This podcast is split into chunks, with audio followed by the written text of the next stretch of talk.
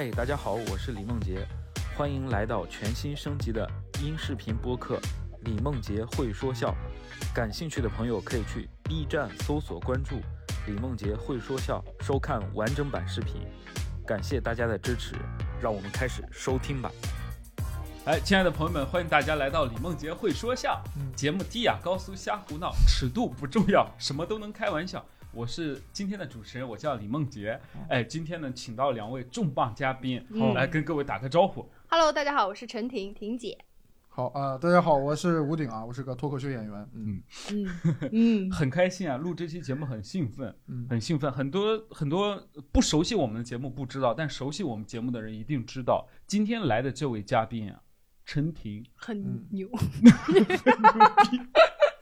就是他之前跟我们录了很多期节目，对，在二二年的时候，当时离开我们，嗯。呃，去北京。对，他当时离开的理由也让人很感动。嗯先要把他他说他要去帮我们收购效果、收购单立人、什么谐星聊天会、什么这些节目给探听探听。嗯。呃，嗯经过一年多的努力，嗯，什么都没有给，什么都不了解，什么反馈都没有给。单立人门朝哪都不知道，不，我打进了他们的听友群。哦，你进去了，听友我们也在，这玩意儿这玩意儿加微信就能进，没有门槛，不用在北京。对，他是二二年去的北京嘛，嗯然后去北京之前呢，呃，说实话，我对他，嗯，我觉得他在北京坚持不下来。为什么你觉得人家坚持不下来？我觉得，因为她当时是为了男朋友去的北京，嗯哦，你有点儿觉得她哎呀没骨气，我觉得就是会分手，早晚会分手。就就那个暗那个男的，当时我见过。啊，不行，哎，我没这么说。我我我我替您说，对，所以呢，今天呢，主要想想跟婷姐聊一聊她的一些变化吧。哎，我为什么觉得她过得不太行呢？是因为他都三十多了，嗯，他三十多，他现在去北京，你去那，你咋回？你能奋斗出来个啥呀？呃，对，一般北漂吧，就是年轻人，其实三十岁也年纪不大，但是可能这这个年龄选择逆逆着走的还是比较少。嗯，对，嗯以如此高龄去，闯荡北京，这个选择是一个很很很少会有人这么选。很少有人会这么选，而且他之前的工作也跟大家都不太一样。对，就是他换了很多工作，他呃，婷姐之前做过空姐，嗯，后来又辞职，嗯又做工作，然后最后嗯决定去换工作。呃又换工作，决定去北京打拼。我觉得这些经历啊，就特别特别传奇。就我想你这么飘，你三十多了，你没个稳定，你咋活？他是越来越不稳定，对越来越一般是越来越稳定，这不？应该很有勇气吗？对，哎，所以我们来复盘一下嘛，嗯，行。请教一下。请教一下。对，空姐干了多少年辞职？空姐当时我是大学刚毕业的时候，差不多就去了，然后干了四年半吧，嗯，嗯，将近四年半的时间，然后从那个航空公司离职，然后那时候在上海，后面就离职换了份工作，换到了杭州，干了两年，呃，然后干的是相当于是在一家食品公司做综合管理部主任的一个工作然哪家后公司？综合哎管理综合主管理部是不是肯德基配餐的？幺零六六，好了，我觉得这个名头很大。咱那家公司多少人？那家公司一百不到，，大公司，一一百不到不到，不对，因为它是一家工厂型的公司，嗯。嗯，所以人比较多，都是一些工人。你是个工头儿，包工头儿的，对，对，嗯，然后后面就呃杭州待了两年嘛，嗯。然后后现在从去年开始又去了北京，嗯。那其实听起来好像还好，是吧？我就换了三份工作嘛，工作差不多八九年，嗯，嗯，但是就是很奇怪嘛，所以我们想了解一下你这个心态。那你为啥离离开空姐行业？在我们看来，空姐是个不错的吧？我觉得你就那样，啊，多辛苦呀，每天飞，早起晚归的，嗯皮肤很差的，经常在天上。，对，嗯，呃，你当时下定决心辞职这个看起来很稳定的工作是一个什么样的？我不会说，完之后大家都很理解我吧？你说嘛，说嘛？我当时是因为综合分析了一下，因为我我其实，在空姐这个行业升的蛮快的，我当时干了大概两年的时间吧，就升到乘务长的位置了。哎呦，然后每天上班就觉得很无聊，然后就因为不好好工作，不是因为所有的事情都有人给你干，我就站那儿说个你好，欢迎登机，然后就没了。哦，你是那个门口那个门口那个，哦我只有我只有在门口的时候，然后数个数，然后其他的什么一些正常的工作都有，比如说我我我我坐飞机的感觉是在门口那个空姐是笑的最好看的那种。那是因为她干完这个就下班 了，哦，然后迎接她的就是我再以为再见我以为就是他们会故意安排一个，就是让你最心情愉快的。你好，欢迎登机。哎呦，我看坐飞机喽，就上去了。然后你会走到后面，发现那些摆行李的空姐都整个面部表情都很不好。对，就是觉得这份工作的那个上升空间和天花板比较低嘛，嗯，然后加上其实也是比较辛苦的，其实，因为他没有办法去合理的计划和安排时间。你比如说像航班排班的话，都是提前一周告诉你你下周哪几天要飞，你就没办法约很多事情，哦所以就考虑辞职核心原因是你觉得这个职业发展。发展，啊，对对对对，还是挺有道理。他还是一难，就是她独立女性嘛，对所以我她可以从一个这个角度主意症，来跟我们聊一聊嗯。这东北话叫孩子主义症。哎，你当时不害怕吗？就是你辞职之后，你觉得你行？嗯，我辞职了之后，其实也挺焦虑的。我在想我干啥，然后那时候就是高不成低不就的，像那些嗯工资比较高的我又不配，工资低的那些工作我又看不上。嗯然后后面就想着，那要不就别在上海了，因为我本来也是浙江的嘛，然后就回了杭州，正好找到一份工作，觉得还可以。那时候其实是从管培生开始做起的，因为我正好就相当于从头干嘛。对我本来那个空姐的工作，其实与正常的社会的工作其实是脱节很厉害的。比如说我一刚开始去那个公司的时候，一些专业专业的术语我都听不懂，嗯，对吧？什么 B to C 啊，什么这种，我说什么东西 B to C，我自己上网查。做笔记，然后包括是他们说的一些工厂的一些专业词汇啊，包括是那时候最简单的你什么 GMV 这种都听不懂，因为完全听不懂，因为我们空姐有 那，然后那时候就会做笔记，那时候很焦虑，有段时间大概有一个多月的时间非常非常焦虑，就感觉自己什么都不会，然后后来慢慢的、慢慢的找到自己最擅长的那些东西。哎，你就最擅长哪些比较擅长的角度？我是我是逻辑感会比较清楚，我比较能从一些就是复杂的事情当中理出头绪来，然后比较擅长各个部门之间的对接，所以我的现在的工作方向跟这种也会很类似啊，就是横跨各个部门。感觉还是跟空姐有点像，就是沟通对。对对对对对会有点哎像。您的嗯行李放这边，您的行李放这边，这个我帮您挪一下。要毯子吗？好的，老板，看报纸吗？没事，我回去了。是是可，我觉得会有一点类似吧。嗯，嗯，对，能力是在那儿的嘛。嗯，他找到了他空姐能力的转化。哎，你觉得空姐这份工作对你下一份工作有帮助吗？会有帮助。比如说一些待人接物啊、情商啊上面的工作事情，会会有一些我觉得空姐。的容忍度都太好了。会更礼貌一点就。你看到那么多傻逼，你都能，嗯，先生您好。嗯 你是不是会对同事的容忍心特别强？就他没有再犯傻逼，你也会不会，我经常开骂。哦，就是受够了我。我觉得，我觉得这个跟个人性格有关，因为嗯我本身就不是那种特别能忍的性格。但我觉得空姐这份工作带给我最多的可能是眼界吧，因为它其实哦我当时对这份工作的定位就是我我我什么时候要辞职？我是说我飞完这个公司的所有新开航线我就辞职，就相当于我把这个世就能能带我看过的世界都看过了，然后我就离职。哎呦，这个还是人家一开始就有一个小目标。嗯，所以就是说，你去过不同的国家，看过不同的城市的风景，我觉得它可能给你的一些眼界上面的会有一些不一样。是吗？嗯，你看你 我，没出过，你看你 我俩农村孩子，我俩没出过国。我俩就是都不知道怎么我国外的说出来不。怕您笑，我现在去过最好的地方是杭州。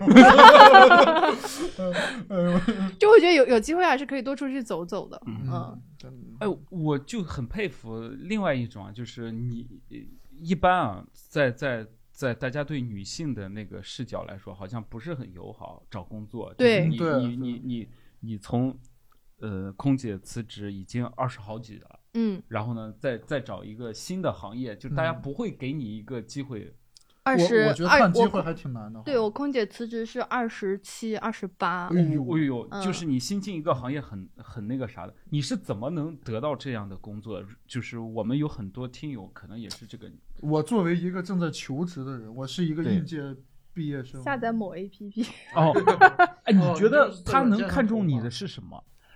你我我觉得更多的是自信吧，然后 那个，因为其实我也碰壁过挺多次的，嗯嗯然后还有一个就是方向选择的重要性很重要，就是我不会去选择一些看上去人家就是会拒绝我的那些职业，啊嗯，这个我我不会去选择。然后我觉得当时的倾向性也是，嗯，我觉得这份工作我大概能行，然后我会说一下自己的优点啊什么的，也不要怕被拒绝吧，这个很正常。我之前面试的时候，嗯，有一个女面试官就问过我问题，她说你之后是怎么就是嗯平衡这家庭生活啊什么的？因为当时很经典的问题，因为当时我面的是一个销售的那个工嗯作。啊、然后我也忘记我当时是怎么回答了，但是最后那家公司也没给我发 offer，你说了个啥？没什么参考价值。就是我想说，就是这很正常，就是很多人都会问，就是不只是女面试官、男面试官，反正很多 HR 都会问你啊、嗯然后甚至他们有一些就是可能看到你的年龄，就是直接会把你卡掉了，也有可能。然后看你又未婚未育，嗯，嗯，哎，我觉得他还是很很了解自己。我觉得很多找工作找不好，就是他不够了解自己。我觉得他对自己的优势还是挺清楚的。对，嗯，然后下一个阶段，我觉得是最是最值得拿出来聊的就这两年嘛，对啊，这两年你怎么可以在北京对又活下去又呢又去 北京北京是一个比杭州好像竞争更那啥的一个城市。那儿可是北京啊！你去北京的主要原因，嗯，我其实嗯，我第一大因素其实是，你就坦白说是因为感情，嗯才会让我去投北京的简历。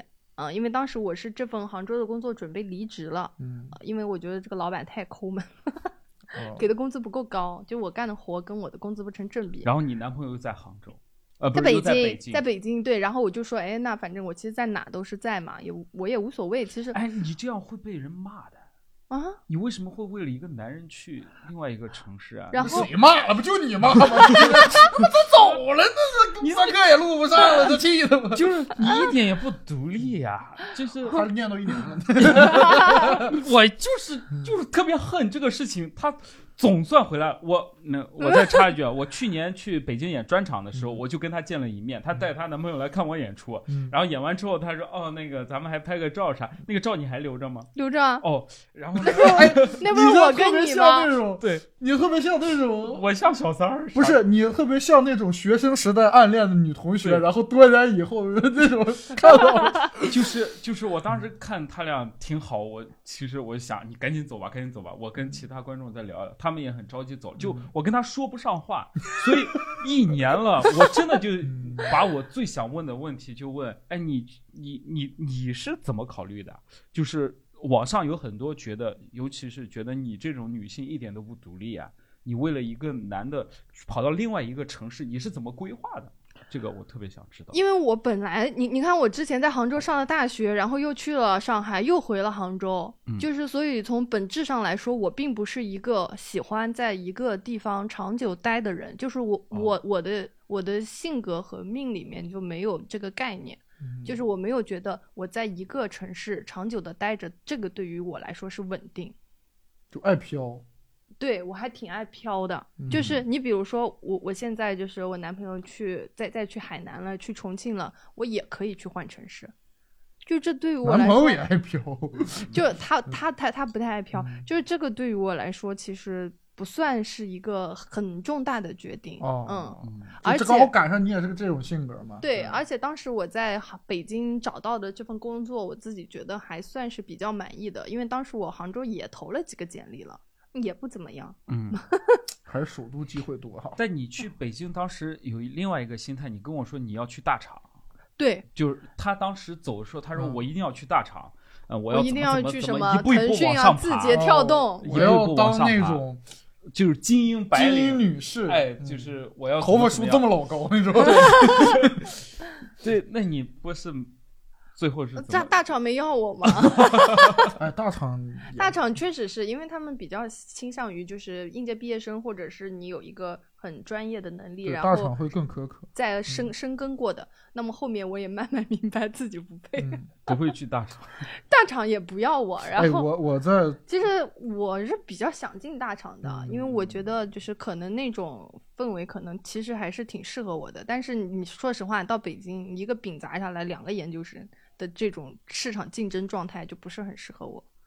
嗯，确实，就是我在我在大厂的那个 HR 实习过嘛，嗯就是如果就是就是从他们的选择标准来说，如果在大仓市那个年纪，又没有相同的工作经验，是对就是简简历都会被卡掉，都不会进到那个，嗯就会在第一关、第二关就被筛掉，对很难的。对对，因为我当时有嗯有托网易，包括阿里的几个大厂的朋友帮我看过，然后我把我简历也发给过他们，人家估计没好意思跟我说，就是他们不是可以内推嘛，对，嗯嗯，嗯，所以就这个其实挺现实的，就我觉得现在在找工作的，无论是换工作的还是找工作的，其实也不用太焦虑，啊、我是我是觉得他做很多事情没有目的性，我有目的性啊，就是就是 他有目的性，他就是想劝你回来，他今天很有目的性。我觉得他他还给我画饼，你知道吧？哎，我我是，然后你现在的这份工作是就是嗯，经过很很努力找到的，还是就是普通努力，就一般努力。就正常就现在是一个什么工作？大概是嗯，我当时是觉得分析了自己的优势和劣势吧，然后我觉得我可能从助理的位置做起来比较好，嗯那我觉得部门助理我是绰绰有余的。然后我在想，我要不就是在总裁助理、董事长助理这一类的助理里面去选啊。然后我当时投的全都是这种助理岗位，嗯，投了大概四家吧，四家都给了我 offer 了，哎然后我从中选择了一个。你看找到自己的长处，对，嗯，嗯，然后就就是这种还蛮游刃有余的，嗯。对，他好聪明，我找不到漏洞，我还想攻击他。不是他一直想我跟你我过得不好，你知道吧？咱就这种农村出来，咱俩是运气好。嗯，讲碰上酒托油这个行业，你能挣点钱儿，你这个你现在能跟人录关系，你正常咱俩就上班打工啊，你都是吧？嗯，我就想听他，但是我还他就是说你在北京就咱有没有就是生活不好的时刻？咱有我我知道他有有有他考研没考上，还没出成绩呢，怎么回事？哎呦，哎，我终于有点优越感，鄙人不才，再读研究生。哎呀，可以可以可以你，三十多了还考研，我是在职研究生嘛，这个跟年龄又没关系了。我知道嘛。我的意思就是这个目的又是什么？就是其实就是卷的，因为周围人都是研究生然后加上呢，北京学校就是也比较多好好学校也对多对、嗯你像在职研究生的话，浙江其实就一浙大。啊，没了。然后上海可能稍微多一点吧。然后你像北京，就是九八五、二幺幺非常多，嗯啊对，而且比较便捷。我想待在那儿也是待嘛，所以就嗯考一个，提升一下，提升一下自己但是我觉得，如果就是这个环境不使然，你肯定不会考吧？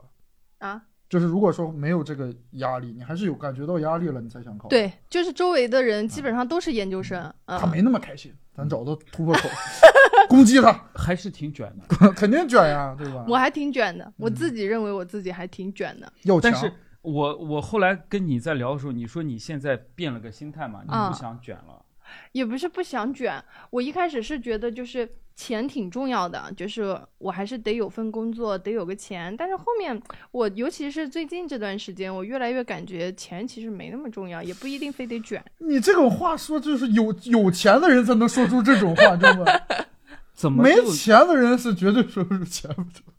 就是心态吧，可能是因为跟我过了年回家一趟有一些关系，然后包括我相当于就是可能要结婚嘛，然后心态会有一个转变。你我我又要结，李老师牙已经咬碎半颗了，要结婚了，对吧？对对对，我就觉得他处置很多事情很自如，他不害怕。就是很多人会对，对就很多对找工作会很害怕，对什么会很害怕。对对结婚哦，我也会很害怕，只是我那个害怕的时间很短暂。嗯我之前就是我我我，比如说我在杭州空姐换工作的时候，我那时候忧郁，就是天天在公寓里面自己也不出去，然后遇到一点问题我就哭，就很那段状态很崩溃的。只是我很快的给他消解过去哎，了。但是我觉得他有一个点，就是很多人，大部分人是恐惧会变成内耗，嗯，他会把那个东西变成动力嘛，嗯就是有恐惧，他反而说，哎，得干点啥，要不就完蛋了。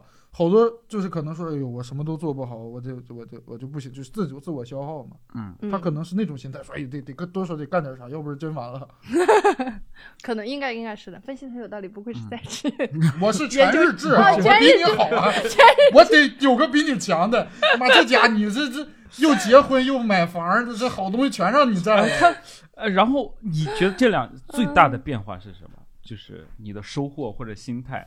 你，我觉得你过得不好。酸民，就 非要找现在我我放弃了嘛，我放弃了，不酸了啊呃，不酸了嘛，学我放弃，我已经接受他过得很好。学。那你告诉我你最大的变化、收获或者心态状态？我觉得应还可能还是收获上面呢，其实是工作上面，我更找到自己的方向了。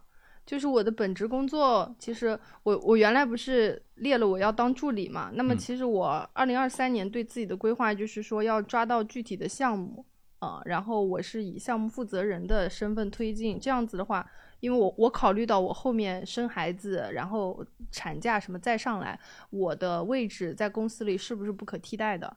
所以说我一定要在生孩子之前先抓到一个项目，就是我对自己未来的工作会越来越明确，然后知道自己擅长什么，知道自己要去买什么样的资源啊，然后要推进什么事情，这个就是越来越明确了。我一开始就是职场菜鸟，就不懂，就感觉就是干一份工作就是干一份工作。那现在会不一样，会考虑就是我后面再重返职场的时候，我该具备怎么样的职场竞争力。哦，重新再杀回来。哦，我有一个问题，就是如果比如说你，你看，就像这种说什么考虑到生育啊、或者是你从生育完再回来，这些你会有压力吗？会有压力，所以我现在不在码这个棋嘛，就是我哦相当于会比之前更就是想要去做一些规划。就是他有一个项目，等他生完孩子回来之后，他会拿这个项目再去找工作，或者是哪怕他被哦淘汰了，对他可以再对对对，去找工作我相当于有这个项目经验了，那我做类似的事情我也是没问题的。然后再加上，如果在这个公司的话，这项目本来就是我从零带到嗯一带起来的，嗯，那也没什么问题。是想法很成熟，他一步步都想得很清楚。对，他就好好缜密哦。我我我我我如果我刚才就是代入的想了一下，嗯，我如果是是一个女性嘛，我想啊，就这种就是女性的职场生育压力，我可能第一反应就是想，为什么这个社会对我这么不公平？我可能会先内耗，但是我感觉我爹聊的是他根本没有内耗这个环节，他就是。好，既然如此，那我就怎么怎么样，他都是很积极的找方法。你你有内耗这个环节吗？我感觉你没有内耗，你就是有有问题就解决。我我没有，那我再问另外一个问题啊，就是他每个问题都回答的很好。哎呀，哎，你怎么就决定要结婚跟生孩子？你这是都是怎么想的？你有没有经经历过一步一步的自己的论证，或者对啊，你你好像是一个很我很明确挺嘛？我挺怕结婚的，其实嗯，我也挺怕生小孩的。你为什么怕结婚？因为我之前其实我结过一次婚，嗯我好像在播客里也说过哦，啊，说过说过。哎，我没事儿，不知道没听你不知道就是我二婚 已经啊，咱俩就特别像那种不是国男，你知道吧？就是网上看着个女的挺好，就得找女的，她不行，他离了男人他活不了，呃咱俩就哎没有啊强啊，咱这。嗯，李梦洁的小红书叫李梦洁会说笑，大家去冲她，说，我挺好。我我我觉得无所谓，再挽回一下是只是就她就是酸，他必须找找点 安慰。你就是我是你你别结巴，我就是那个时候离了婚之后，我其实是挺害怕结婚的，我觉得结婚没意义，一个人也挺好的。然后就是不一定要结婚嘛，因为你结婚了之后，你可能生活品质还会下降啊，然后哎还还还就感情不好，你还得再离，你这个民政局 结果都认识你了，就是我会成本大，对，我会思考这种问题。然后后来为什么慢慢的决定要结婚了？是因为就是可能还是觉得，因为首先第一，我不能接受我自己就是后半辈子是一个人过，我还是想要找到一个能陪伴我的人，就是精神上的陪伴啊。你如果纯粹那种，我也不喜欢。但很多女孩子她为什么就是不想结婚？是因为她已经就是觉得她。最后的那个日子一个人走，就是其实没所谓，我觉得这也行。那我不是这样的人，所以我就觉得，哎，那我肯定是要结婚的。那么我再来看我现在的这段感情，我觉得其实一开始是觉得可能是有一点出路，或者没有那么想结婚，但是慢慢的、慢慢的，两个人相互磨合了，我觉得其实他他是我那个能想到婚后生活就我小孩，然后叫他爸爸啊之类，就是这种，我会去幻想这种场景。嗯我觉得一旦有这种幻想场景建立的时候，就说明这段感情就是对的。人家过得太好了，李老师。嗯，嗯嗯，哎，你俩在结结婚前这些话题有没有一些讨论啊？就比方说你们在乎的话题，就就是我们应该想到的问题。我感觉他事事都能想到，你能不能给我们找几个点？哦，我明天也要结婚了，我你结啥婚？你打多少年光棍了？你结婚？啊？我们需要问一些什么问题？哦，对，就是如果打算结婚，你需要跟双方有什么达成哪些一致吗？我感觉我是老师啊，嗯我因为我确实是我我先分享个故事啊，嗯就我上次，因为我闺蜜说她就是抑郁嘛，然后每天哭，就是因为她跟她老公刚结婚，然后嗯产生一些矛盾，她想离婚。然后过年的时候呢，我就跟我另外一个朋友去了一下，然后给他们调和了一下，结果就给他们俩调和好了。你是老娘舅结婚？老娘舅 对，就是因为他就沟通各部门儿，他什么？其实他们的问题是很小的问题，就是比如说那个男生是有嗯是很爱干净的嘛，然后呢，我闺蜜呢又喜欢吃薯片，然后吃薯片又掉在地上，那他嗯男生就觉得不高兴，然后扫扫吧你？那那男生就会觉得，哎，凭什么都是我扫，对吧？然后他就会发出这 这种有有点我我嫌我来模仿，弃的声音。哎，对，就是这种。然后我闺蜜就觉得，我现在之前在家里面吃个薯片随便吃，我现在就是结了婚之后，哦我还哦天天就是蹲提。心吊胆。我遇到过同样的问题。嗯我之前有一个女朋友，她跟我说过好多次，就是她说你有时候态度很不好，我说我对你很有耐心，她说你老你老，她特别难受，她说我跟你在一起就就我你老鸡这样，我就很紧张，我就总觉得我做错什么，我说我就 咋了嘛？我嘴算了算了，对 对，这就特别欠打，就女生都不喜欢。我改了，我跟他对分完手以后就改了，我现在很少这个发发这个声音了，就是我我会控制。嗯，好像大家都知道什么让对方更讨厌，但是就就是故意的。就就故意的，我就哎，我有一计啊，就咱现在买个扫地机器人也不用它扫呀，这就是这只是一个问题嗯，那你比如说他们还有什么洗碗的问题？买个洗碗机也不用。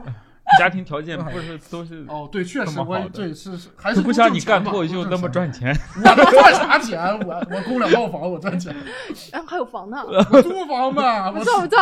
我租房就是说，就是这些问题，因为在我的上一段婚姻当中，我也遇到过。嗯比如说之前因为那个袜子嗯，就，但不知道为什么在婚姻里面脏的是我，我是欢。被嫌弃那个，因为我不太爱干净。你不洗袜子，不是，我就把袜子不会丢到指定的那个地方嘛。你把袜子就放在哪？就这个也可以叫不干净吗？这要求也太严格了，我觉得。两个人生活习惯会不一样嗯嘛，所以就是会经常容易吵架啊什么的。然后我相当于就是我因为有相当于也是个过来人的这种感觉，你知嗯道吧？所以就是有一些东西可以传授给我那小姐妹。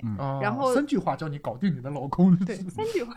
然后现在就是放到我自己这一段上面来说，我就是有一些前车之鉴了，然嗯后我就会提前去跟他沟通，或者是在呃日常的生活中刻意的去磨合一些东西，看看就是两两个人能不能达成共识。你会试探他薯片放地上？哎哎哎，还有这个行啊，这个行啊。你有没有拓宽你那个尺度啊？对，你就试探他的底就是线。袜子就不是就扔，还是现在扔他碗里。对，就是你用袜子套手上吃薯片，嘎看了恶不恶心？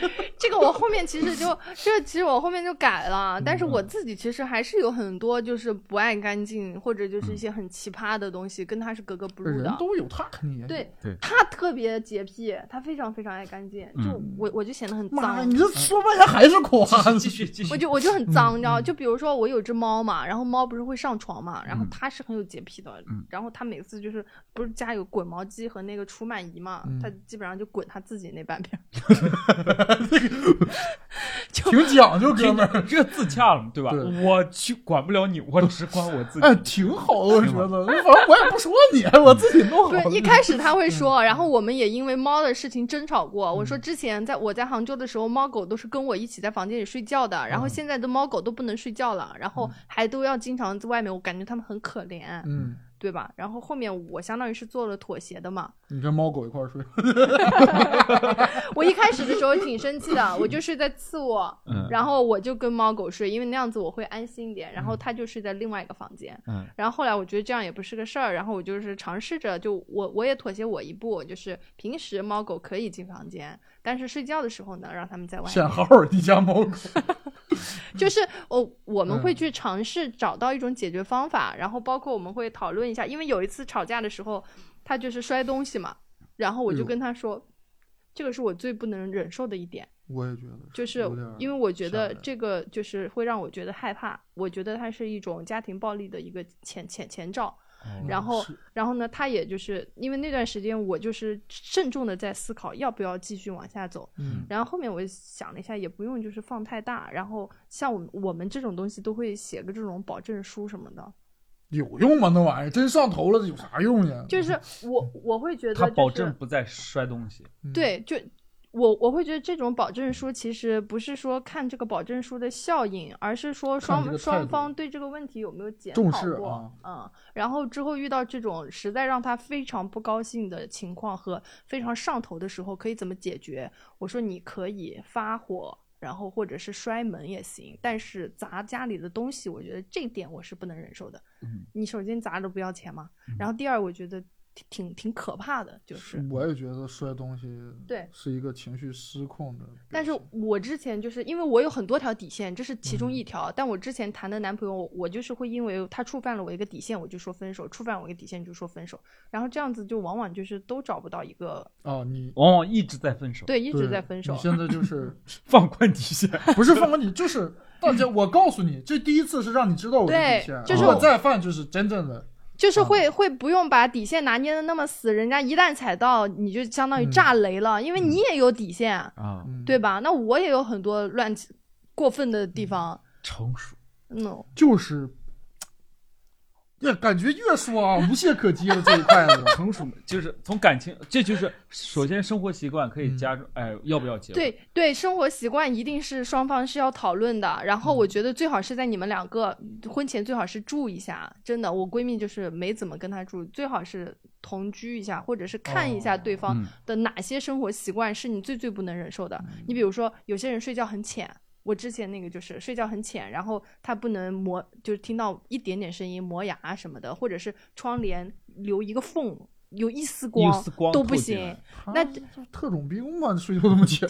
不是我，我我不是说我现在这个，啊啊说之前的我知，道呢，就是有很多人会有这样的，那你得去仔细的判断一下，你这些到底跟你是不是合拍的。能能过到一块去。对，然后双方坦白一下，互相的底线是什么嗯啊、包括我们也也讨论过，就比如说你出轨啊，然后比如说跟嗯就是异性单独看电影，哦就是你你这个容忍到得几级嘛？对对，你这个能不能忍？就是说你如果女朋友单独跟一个嗯异性去看电影，你能不能忍？你问我吗？就是可以忍 哦。我觉得你看是啥，还是具体问题具体分析吧。那你们还挺理性的啊。你要跟看电影 gay 去，哎那我无所谓。你看，你看，你看，你们的注意力是能不能跟，就是单独跟异性去看电影？嗯你们注意力为什么不放在看什么样的电影看什么样的电影都一样？都不行。都不行吗？嗯，就我的底线是都不行，然后嗯恰好他的底线也是都不行。那我说，就挺好。哎，很好，那双方都、嗯就相当于你们要去，后你俩就从来不一块看电影，我不跟你。我不跟你，就是你们底线不一样没问题，但是你们要去看一下，你们最低的那个底线是不是对方也认可的。嗯，嗯，嗯如果你们你有我有我的底线，他有他的底线，OK，我们两个碰完了，没结果没哎呦，碰。他说这个问题，我也因为这个问题分过手。哎呦，你真是过来，就我告诉你，他可厉害了。之前就是我有一个女朋友嘛，就是她，就是我们俩的，就是比如说对这个边界感的定义不同，就是呃，她觉得她跟男性好朋友，比如说出去喝酒玩玩到那个一两点，嗯嗯嗯，就什么两三个一起玩没问题。我是觉得，我说你，还 我是觉得你你玩可以，啊我说就是你别玩那么晚，你差不多点儿就行了。说我也不是那小肚鸡肠人，你这跟个哥们儿咱唠到，咱说一两点，咱说这俩人，我难免多想啊，我你心眼儿小你总。觉得一两点应该干点其他的事情。不是，我不是说，我是觉得我我我当时信任他，我觉得这个我信他，我知道他不会干那个事儿，嗯但是我不信任男人。嗯，嗯嗯，你这哥们儿，你跟我对象聊到一两点，你肯定有点问题。嗯我不是不信任那个女的，我是膈应那个男的，你知道吗？嗯所以就是这个就是会就就是我知道他没有恶意，但是我们对这种事情就聊不到一起，吵架他觉得我啥都没干，你为啥要跟我吵架？我说你就不能这样，就达成不了一致。对对，我觉得就是就其实你如果要碰底线这件事儿，就拿极端的事情来碰，然后看你们两个对于这件事情的看法到底是不是一致的，最难的是大家都觉得对，就是都觉得自己对，那就没办法。那那就过不到一起去了。如这个嗯果反复去碰一个问题还行，就是三四个问题都是这种嗯的话，那我觉得就我们反复碰过什么问题？我们反复碰过很多问题啊，就是刚刚的那个是一个，然后比如说我们路上看到那个，就是比如说有人拿刀子捅人，我操，你俩呃北京，咱北京不这样的。呃，你说你说就是因为有时候会看新闻，啊然后顺带聊起了，哦然然后你救不救？你要不要上去挡这哎一，刀？这个我操，这个问题我觉得很容易吵架。你你你是一个什么样的看法？我是觉得别上去救，嗯，要要理性，但是这个非常容易产生矛盾，嗯。因为之前就是也会有人就是说一定要上去救，说嗯你不救嗯你就是怎么怎么的嗯嗯嗯。嗯。我是比较理性的，我说嗯。别上去救，因为人家毕竟手里有刀嘛，嗯。找个地方暗落落的赶快打幺幺零，观哎察好形势。自保前提下嘛。对自保前提下，但是有一些女孩子就会说不行，你这样子屋顶太懦弱了，就是你就得冲上去干。懦弱。对，你就是想换老公了吗？我让人挠死了，你还能拿个什么抚恤金？你是不是？就是说你就得上去干。那比如说再极端一点，就不是看到别人打架，就比如说有一个男的打我了，然后这个时候你上不上去打他？我不打，我会保护你，我这我不会打别人吧？那那那女生就说你太懦弱了，你应该上去干那个男的，他都个什么样的态度打我了他。是个什么样的态度？就是如果有个男的打我嘛嗯，他会上去干那个男的。啊，嗯应该的。你我觉得上去干，哦哦，你俩又达成一致了，你俩又是举个极端的例子吗？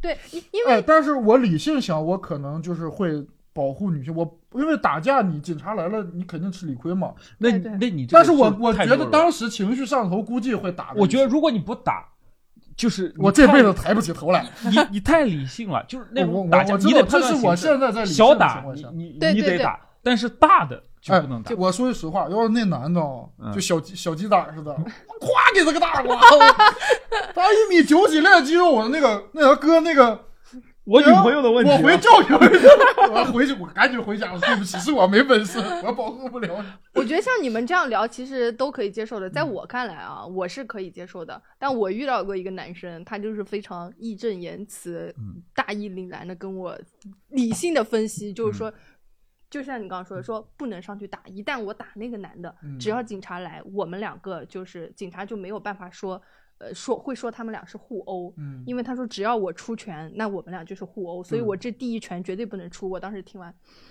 下头了，对下头很嗯下头，就我就觉得就是我，这就是我觉得这个就是。他只想要个答案，他又不是真让你打。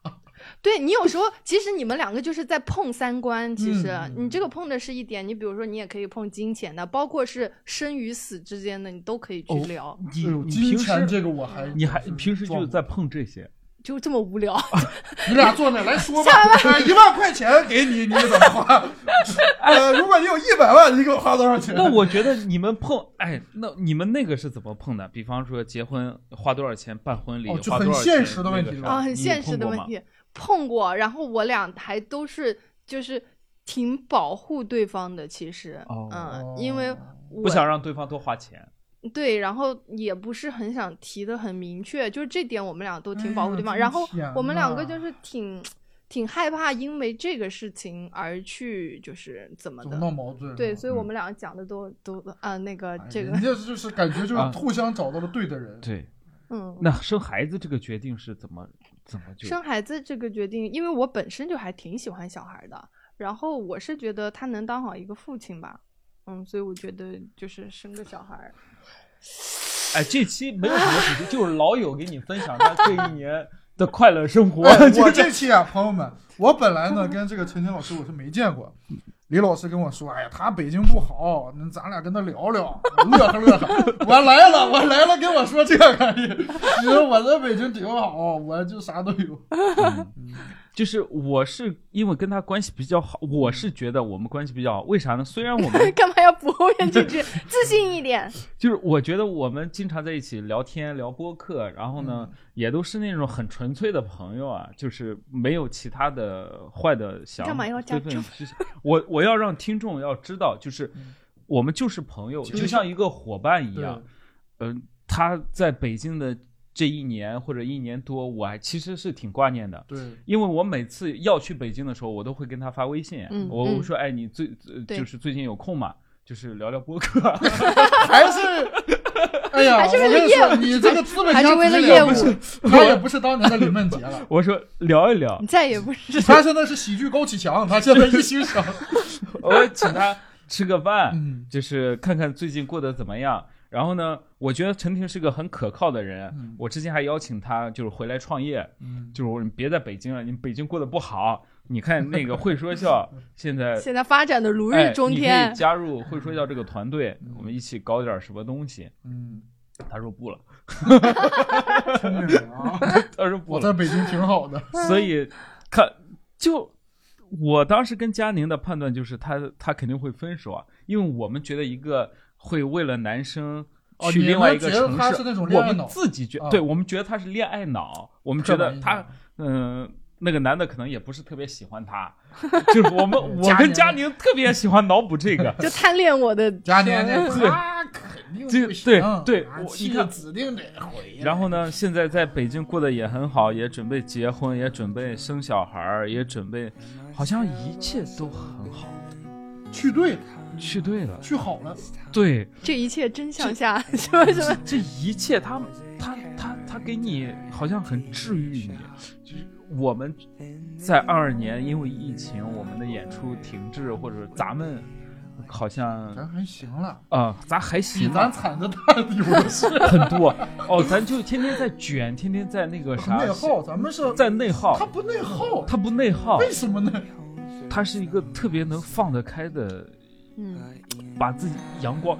你看啊，现在已经很晚了，对对，我们在聊播客的时候，他还是以一直就是那种笑。他今天下午去工作嘛，他因为出差来的杭州嘛，他能一直笑来感染我。我觉得好这个人啊，你。说是倪萍姐姐，倪萍姐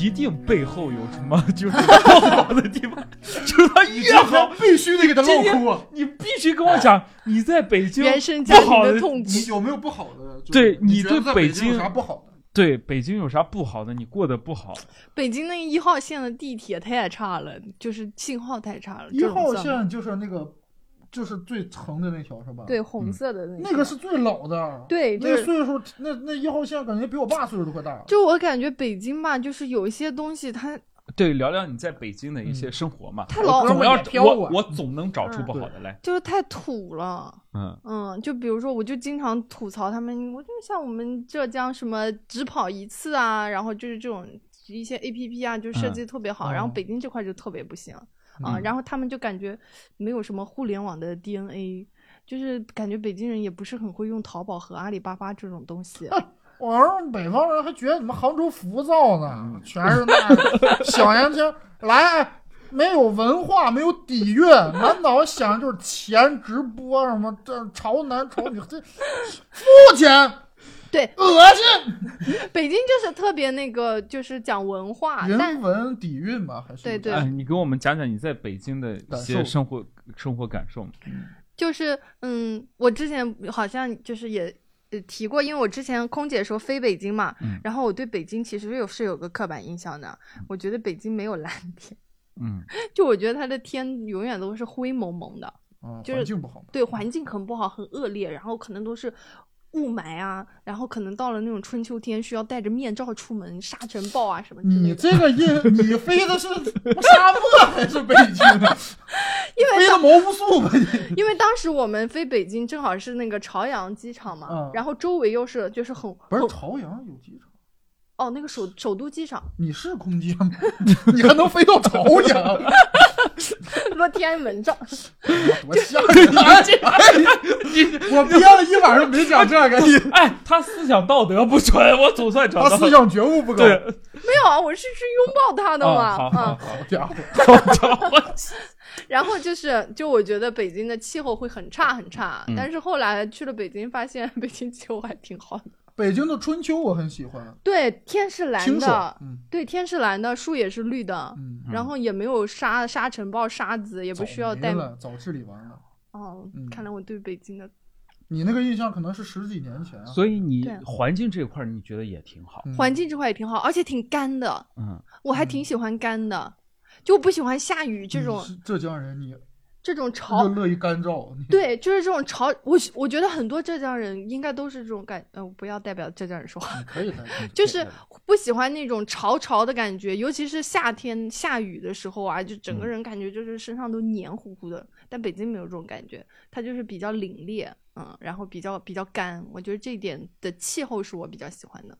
嗯，嗯，对，哦，他气候也喜欢，那哎个冻得跟孙子似的。我今年就是我去找你，你回家的，呃，就是一一个月前吧，就半个多月前，一个嗯月前，呃，打不到车，冷的他要穿的死。少，可是北京南杭州惯坏他了。北京室穿得少，内都有暖气啊，嗯我觉得这点也很好。我现在我在北京都不穿秋裤，你哦出门不穿秋裤，我出门也不穿秋裤，因为唰就冲到地铁，要不就是车上，然后就是、哦就是室内，室内就空调就很足，我觉得这点我也很喜欢。嗯，就整个气候我还哎挺适应的。还有我在吃的，你吃得对惯吗？，吃的吃的那是人吃的，有什么杭州有什么你杭州人美食丰富啊！你别说人北京有什么资格喷北京啊？哎，你北京的吃你能接受吗？卤煮什么？不能不能不能，太难卤吃了。煮老好吃了。哎，你在北京吃它像下水沟里捞出来的。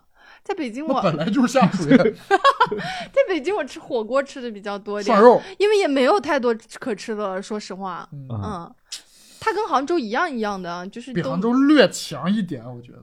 对，还比杭州略 强那么一点。哎呀，完了，这又折过去了。就都没什嗯么太太多吃的，那哪的比就我们，因为我我老家好吃的东西太多了，所以我觉得其他、哎其他城市都次之。嗯鄙人觉得吧，浙江就没有好吃的地儿。衢州，衢州，衢州有啥好？你好好说，衢州只有鸭头，没有啊有州辣的蒿的那玩意儿，有兔头、鸭头、鸭掌，对吧？然后还有什么一掌，对对，还有嗯各种饼啊啥的，都挺好吃的啊。所以嗯就是你对北京的美食，你对它也没有什么，因为它本来比杭州也就就那样，对就哦那样嘛对。这也能接咱再受。哎想再，想。北京人，北京人的素质，我北京哎，人，北京行人的素质你能接受啊？哎，你在北京，北京是是有遇到过排外和歧视吗？没有接受接触本地人也不多，你应该。最关键是你知道，就是北京对人老北京那种老头什么的，他们都很喜欢浙江人，他们一听说我浙江人，就觉得我很有钱，嗯，嗯，然后跟你要钱，哎，给我一百块，然后就也也不排外，可能这是我浙江大浙江带给我的地域优势吧，所以他们北京人感觉他有浙江，他歧视外省人。我就、哎呦，我就还挺自豪的，就他们会觉得，哎呀，浙江姑娘就是比较温柔啊，然后就是也也什么的，也还行。我去北京，他们完了你说我你哪人穷，山西人穷。我们山西人，我俩是我俩是我俩山西帮，我我们现在有一个有一个，我们俩是 gangster，就山西帮已经现在已经传我们是山西帮了，你知道吗？你们在杭州已经就是有团伙了，对啊，李梦洁是帮主，我不想，我们是进一派。就是他们瞎瞎搞。嗯然后北京，你没有啥要吐槽的吗？除了一号线，嗯，没有了吧？这人怎么能这么完美？人为什么能过得这么开心呢？你为什么能过得这么开心？房价太贵了，你不是房价贵太贵了，哎，房价贵。你在北京有你有房？吗？我没有。嗯，嗯你看他没房那了。你俩结婚住哪儿？对呀，你俩结婚住哪儿？我们现在是租的，就是、我是觉得租房咋？你俩还买得起呀？没有，就我男朋友是买了，哎 他他是买了，但我们现在是是租的嘛，嗯，因为是买的是新房，嗯。嗯，还买新房，我还买新房。哎，这个这个人也有地方住，写你名字没？没有，哎。你硬要找一个，没有。婆媳关系好不好？哎，他就是你想不想让加上你名？我其实不是，我不是很介意这件事情，不是就很介，不是很介你要是在咱这文字狱硬挑刺儿，哎，就是可以和不可以都行，都行嗯，都行，嗯，加了会开心一点。因为其实婚姻法上加不加名字，其实都对，好像现在加不加名字无所谓，就是看谁出钱买的。对啊现在是就是，就算写她的名儿，是她老公有那个买房记录，但是就是她也拿不到那个房子。如果真感情破裂的情况下，是的，是的，就也拿不到。然后婚后还贷是已婚后经想到还贷的部分，这一步了。就对，所所以我没太大所谓，嗯，嗯，你别咬牙呀，李老师。我没有咬牙，我觉得我朋友过得很好，我替他开心。我替他，确实你哎，你不想知道知道我吗？你不想？他现在开始有那种，就是你就是在杭州咱们这一年，你不想知道知道你在杭州怎么样呀？我有，你总算想起来，我就没有聊聊你子，聊聊房子、你的房了吗？我没有买房，车子没驾照，嗯，车子买了吗？没有他不会开车，他没驾照，有女朋友吗？没有单身多少年了呢？单身多少年了？这个 一塌糊涂。事业呢？签了屋顶，那这就是坑老乡入伙，我俩一块儿哎受穷，你知道吗？那很不错了，嗯，唯一的优势。一块儿受穷。所以我现在就嗯就是我当时那个状态，我就是他就他也说我是高启强，我以为他挺牛逼的，我想给他养老，结果发现他也不行。他他就感觉说走，感觉就是他走了之后，就是我们这变化还挺大的，嗯，就是事业越来越好了。事事业就是一直不停的在做做做工作嘛。嗯然后呢，本来我佳宁之前也跟我，本来这期节目还找佳宁，就想让佳宁再找你来叙叙旧嘛。嗯然后呢，很多很多播客听众啊，就是之前老说，哎，佳宁呢，你怎么怎么？其实我们播客也经历了很大的很大的事情，啊，在这里正好可以被以喷过了吗？可以跟陈婷来汇报一下，你跟人汇报。因为人录了很多期，人算元老之一。对，对啊，汇报一下就是。今年这个做怎么样？这个播客当时我们之呃，从自从你走后啊，一落千丈吗？自从自从你走走后，倒没有一落千丈。你，但是呢，总觉得身边的人不是你，有有点油腻了。呃，不是，就是佳宁也这么觉得嘛。就是我跟佳宁总觉得身边的不是那个味儿，儿。不是那个味儿，嗯就不是你。嗯然后呢，我跟佳宁后来也在录，录着录呢，然后后来佳宁也是因为要忙自己的演出，然后呢，我们也要。当时俱乐部也一直在内卷，就是各个俱乐部，然后呢，你会把更多的精力放在俱乐部的事务上，你嗯。播客也没有顾及到，所以就后面就是硬坚持随便录，录到最后实在就是不想录了，觉得就不录了，就在停了好几个月吧，嗯。停了好几个月。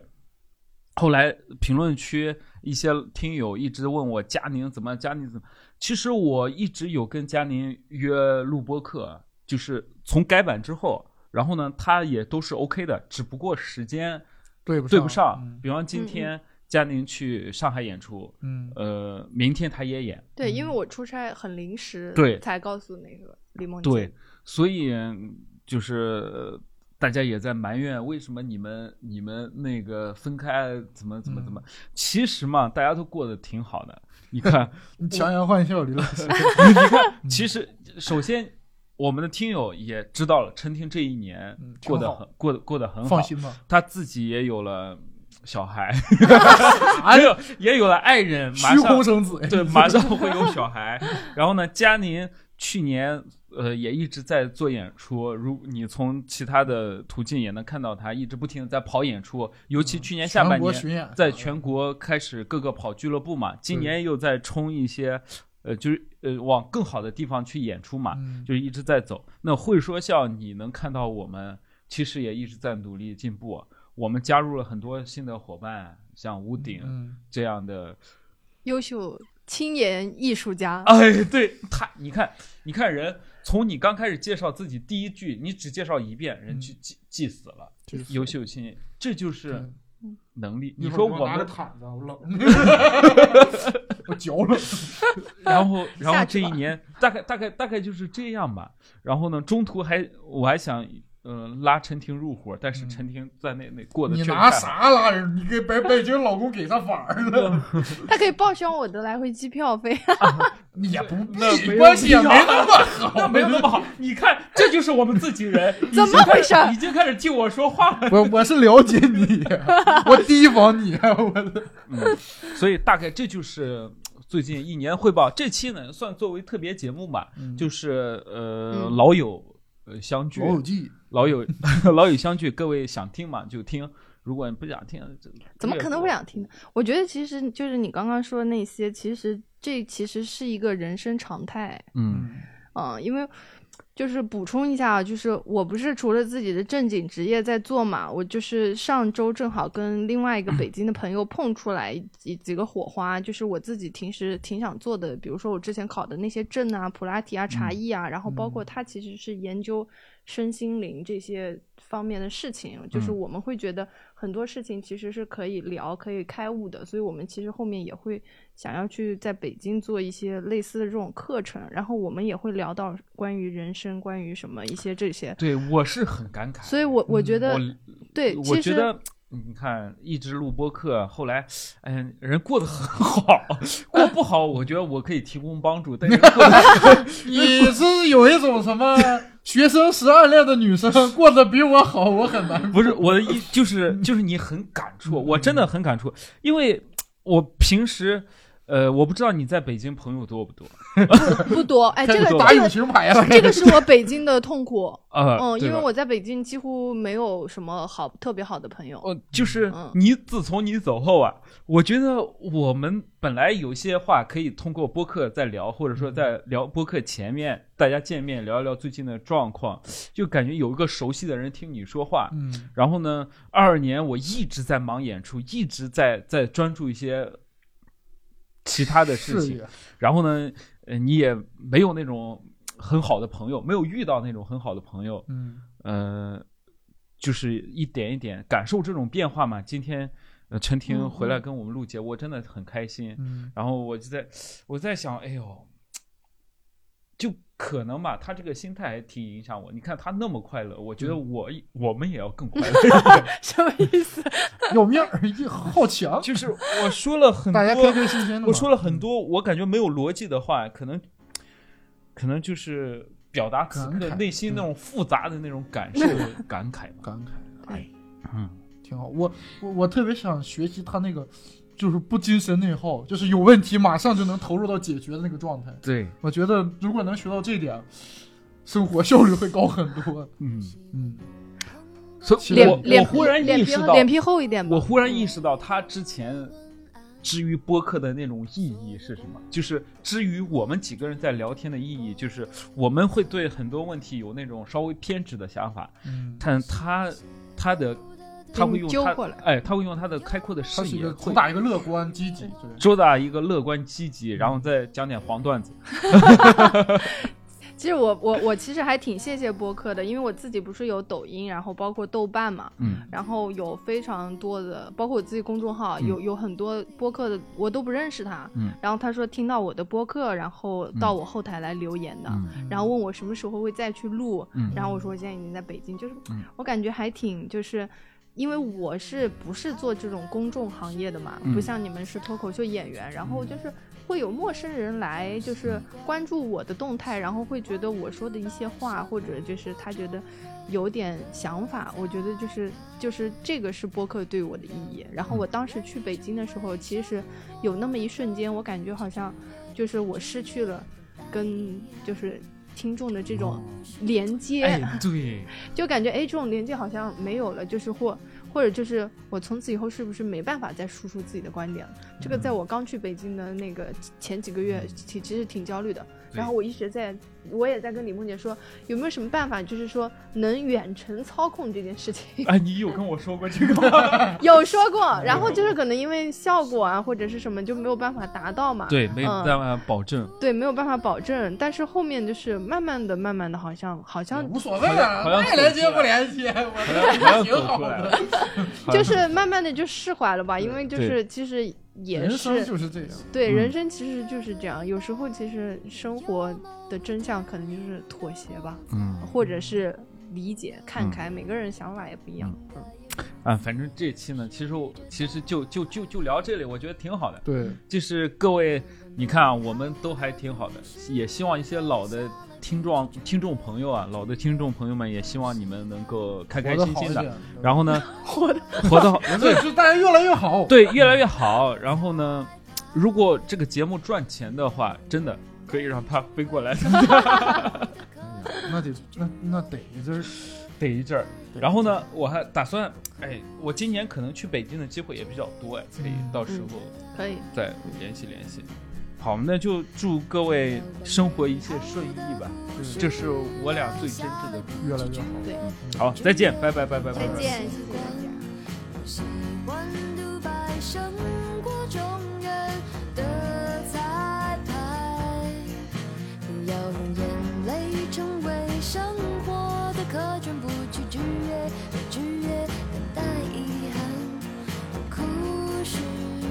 倔强。